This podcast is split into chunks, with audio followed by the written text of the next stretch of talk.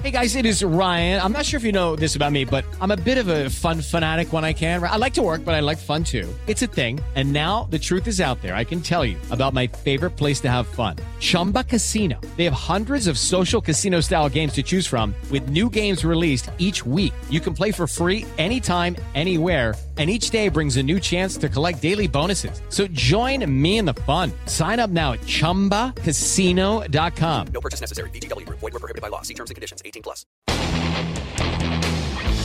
Ciudadanos Informados, informando. Este es el podcast de Iñaki Manero. 88.9 Noticias. Información que sirve. Tráfico y clima cada 15 minutos. ¿Qué es desmotivarse? Pues que de repente quieres comer el mundo a pedazos y después dices, no, como ya para qué, ¿no?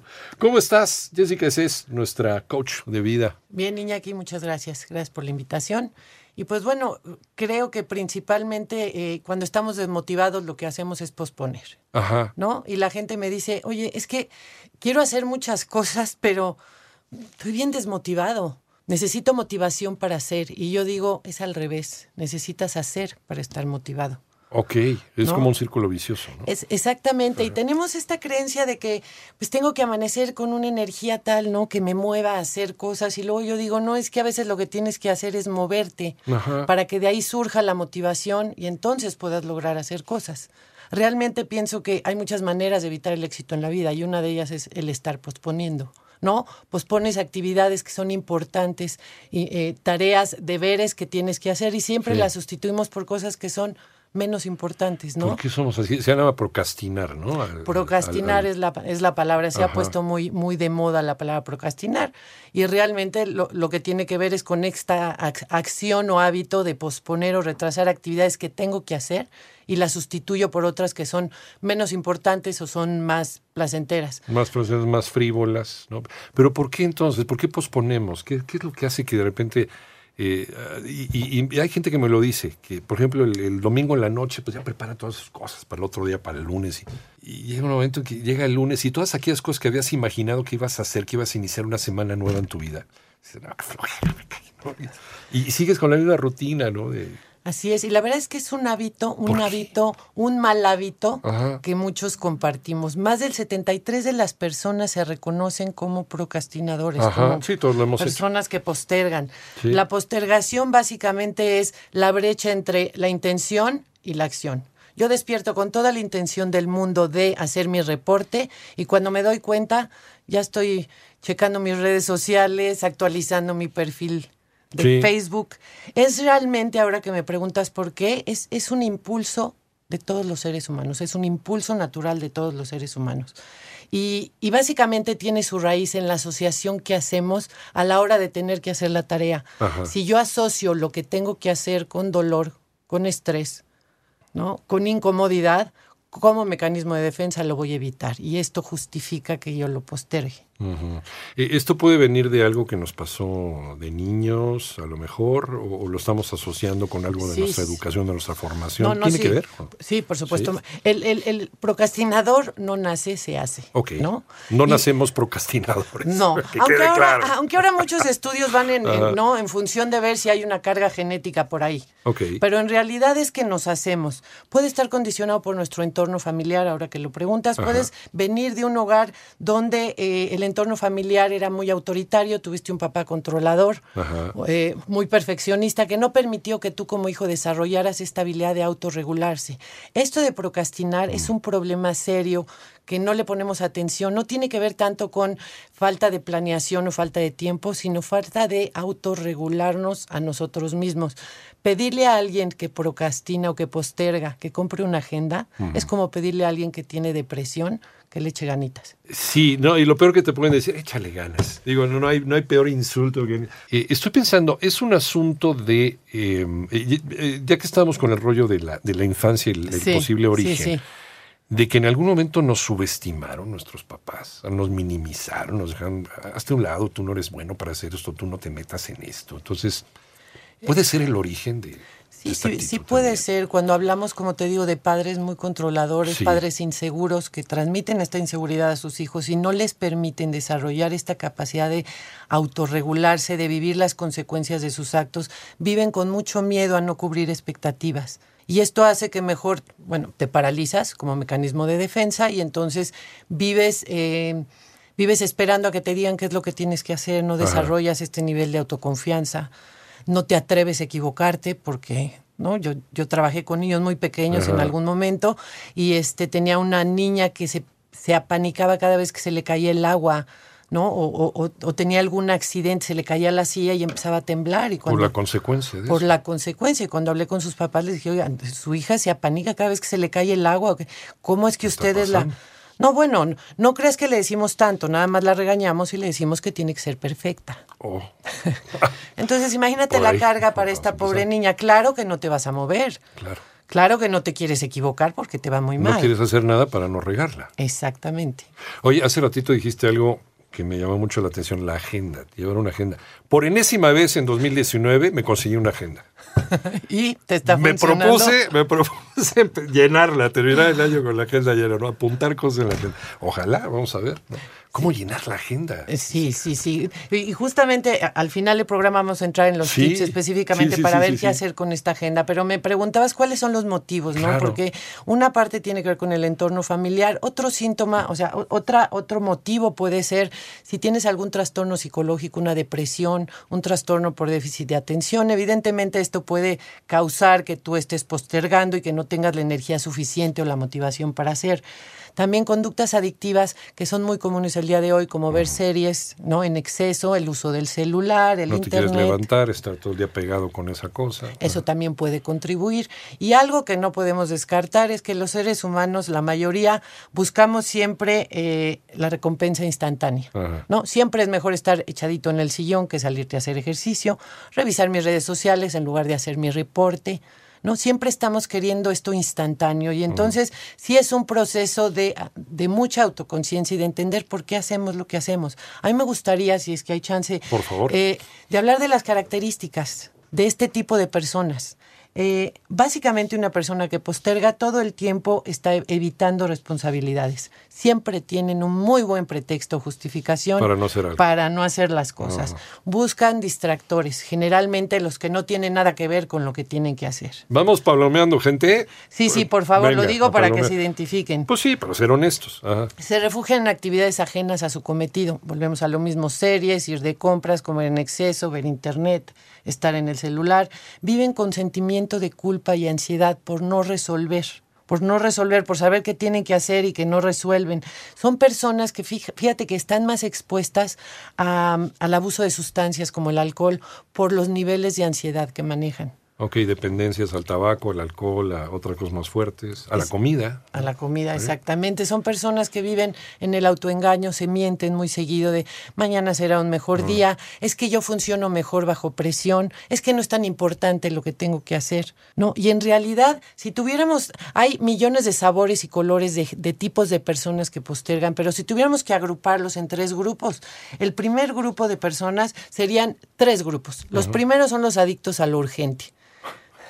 Los adictos a la adrenalina, todo lo dejan a último momento, Sí. ¿no? El típico El síndrome. Exactamente. El síndrome del, del estudiante. Estudias un día antes de tu examen, haces el trabajo un día antes de entregarlo, vives en la línea, Ajá. todo el tiempo estás en la línea. Eh, están también los que son los evitadores. Y se llaman evitadores porque con tal de evitar el fracaso o inclusive a veces el éxito, mejor no lo haces. ¿No? Es gente muy perfeccionista que les preocupa mucho los que otro- lo, lo que otros piensen de ellos y entonces evitan el, el fracaso y mejor, mejor no lo hago, no vaya a ser que me equivoque, ¿no? Y el tercer grupo es a los que les cuesta mucho tomar decisiones. ¿Qué pasa cuando no tomas la decisión, niña, aquí? El no tomar la decisión te absuelve de la responsabilidad del resultado. Claro, le puedo echar la culpa al otro, Si es no más cómodo. sale- ¿no? exactamente. Y entonces son puros mecanismos de defensa que van limitando nuestro, nuestra productividad, ¿no? nuestra motivación. Y, y a mí me preguntan, bueno, entonces, ¿qué hago? Bueno, primero tienes que darte cuenta qué hay detrás de esta conducta. ¿Por qué estoy postergando? ¿Estoy deprimida? ¿Hay algo que me está preocupando que no me permite estar enfocada? ¿Es solamente flojera, no? Y, Sí. y falta de pilas lo que tengo. Pero detrás de esa flojera también hay otra cosa, ¿no? Ahorita vamos a hacer una pausa y ahorita, ahorita retomamos este tema. Y también a nivel país, Jessica, el, el famoso ahorita. ¿Cómo vas? Ahorita. Mañana. mañana, hombre, al rato. Luego vemos. Y nunca llega, luego vemos. Ah, sí, nos mandamos un, un correo, nos mandamos un mensaje. Ah, eh, dale, sí. A nadie nos gusta la responsabilidad. Ajá. Pero es que a- ahora que hablemos de los tips, si de verdad pudiéramos estar enfocados en, en- en el resultado, en saber qué es lo que voy a obtener si logro Ajá. concretar esta tarea, me daría cuenta que voy a tener mucho más beneficios, ¿no? Y no, lo, lo que no nos damos cuenta es de los costos. Yo comparo mucho esto de postergar con una tarjeta de crédito, porque mucha diversión hasta que llega Claro. el recibo de pago. Claro. Y de verdad que así es. Podemos divertirnos, evadirnos en el proceso, no, no cargar con el estrés y la incomodidad del esfuerzo de lograr, pero al rato me la van a cobrar. Hasta que te sobregiras. Hasta y ya no hay más diversión. ¿No? Se acabó la diversión. acabó la diversión. Entonces tú decides si quieres andar viviendo con buscando no Eh, caminos para gratificación instantánea o comprometerte con algo realmente porque después el resultado genera mucho más satisfacción que la diversión que puedo tener firmando no sin, sin darme cuenta. Tarde o temprano te va a llegar la factura. A mí me dicen bueno cuáles son los costos y yo digo bueno los costos de vivir postergando este principalmente el primero es la salud ¿no? Porque si vivo con niveles importantes de estrés y de ansiedad, se va a ver reflejado en, en bajas, baja de defensas. Como desmesuradamente. Comer de- exactamente. Y, y vivir con baja de defensas implica que estamos más propensos a, a enfermarnos, a contraer gripas, este, este, problemas gastrointestinales, insomnio. Mucho en el trabajo, y lo veo mucho en consulta, impacta muchísimo. Si estás postergando, afectas mucho y más si trabajas en equipo. Hoy en día es una red de apoyo, ¿no? Ya no trabajamos de manera individual. Ahora el trabajo es por equipo, con tareas repartidas. Y si tú eres alguien que está postergando, vas a, vas a limitar y vas a estorbar el proceso y el sistema operativo inclusive de tu equipo de trabajo. En las relaciones también genera mucho resentimiento el estar esperando que alguien haga algo que tiene que hacer y no lo hace, ¿no? Entonces también en tus relaciones tiene un impacto negativo. Dentro de la repartición de las tareas en casa, ¿no? Que ahorita ya debe ser así, ¿no? ya, ya nada de que los roles preestablecidos. Así no ya pero todos. estar esperando que, ¿no? Que qué hora haces tu parte. Entonces sí, sí genera mucho resentimiento y, y, y- y seguramente la gente que nos escucha, digo, siempre hablamos de niveles, ¿no? no todos, yo a veces digo que postergar es bueno cuando lo que hago es tomar distancia, analizar la situación para tomar una mejor decisión. Pero si vivo postergando y esto ya se vuelve una conducta crónica, entonces tengo que hacer algo al respecto. Acabas de decir algo maravilloso, hacerme para atrás un poquito y, y ver las cosas desde otra perspectiva, como si yo no fuera eh, protagonista de la historia, fuera una parte.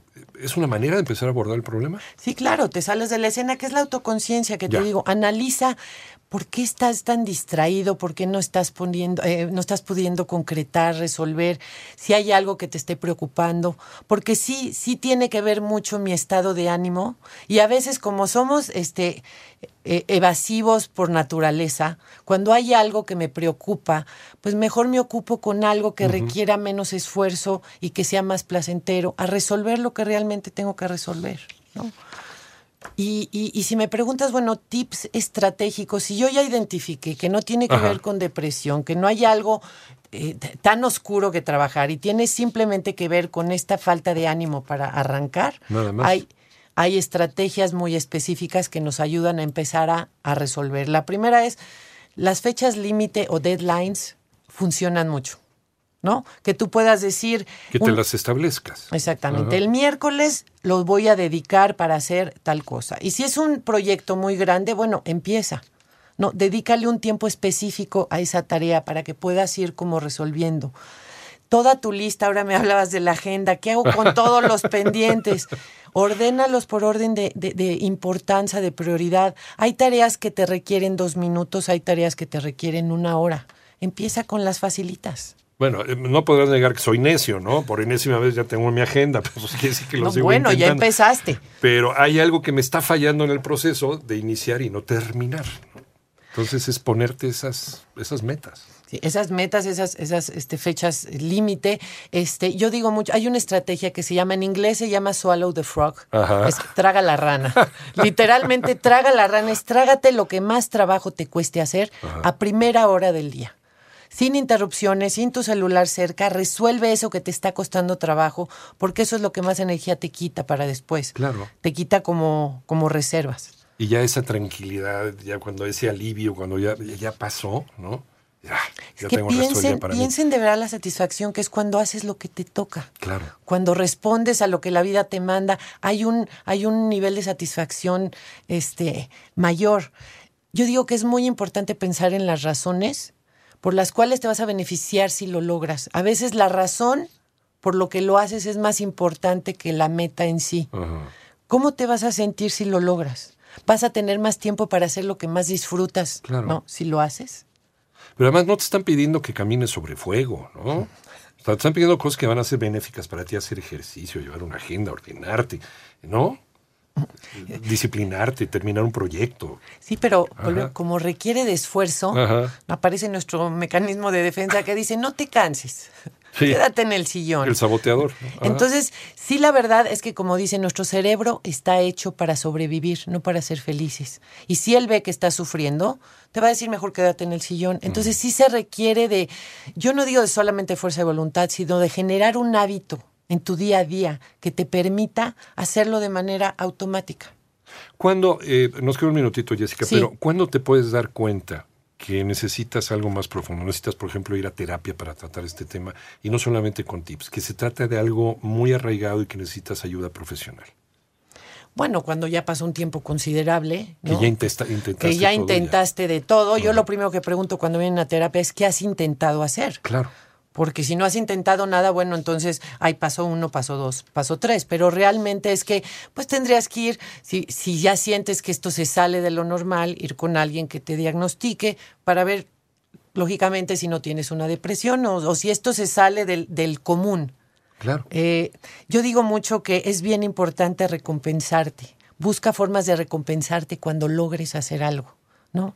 Un café después del Una gimnasio. siesta, un chocolate, un, no sé, algo que te... porque eso refuerza, refuerza positivamente tu conducta. Son trampitas mentales que sirven mucho. Eh, haz pública tu intención, esta es buenísima. Si tú le cuentas a un amigo o a algún compañero de trabajo, oye, fíjate que voy a hacer esto, inconscientemente vas a tratar de no fallar porque ya, por lo menos hiciste un compromiso Estás de en el radar de la gente. O las redes sociales pueden servir para sí, eso. ¿no? Sí, sí, por- haz, haz esto, como digo, como trampitas mentales para que puedas este, lograrlo. Y la verdad es que me dicen, bueno, ¿cuál es la mejor, la mejor forma de lograrlo? Empezando, haciendo, moviéndote.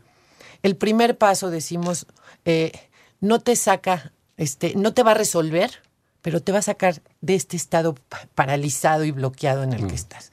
Muévete, empieza a hacer cosas pequeñas, empieza a sacar archivos, empieza con el borrador, empieza con algo pequeño, pero empieza. Como decía Winston Churchill, si vas atravesando el infierno, sí, adelante. Jessica, ¿ese es dónde te encontramos? En el 62 34 85 25 o en mi email jessicaeses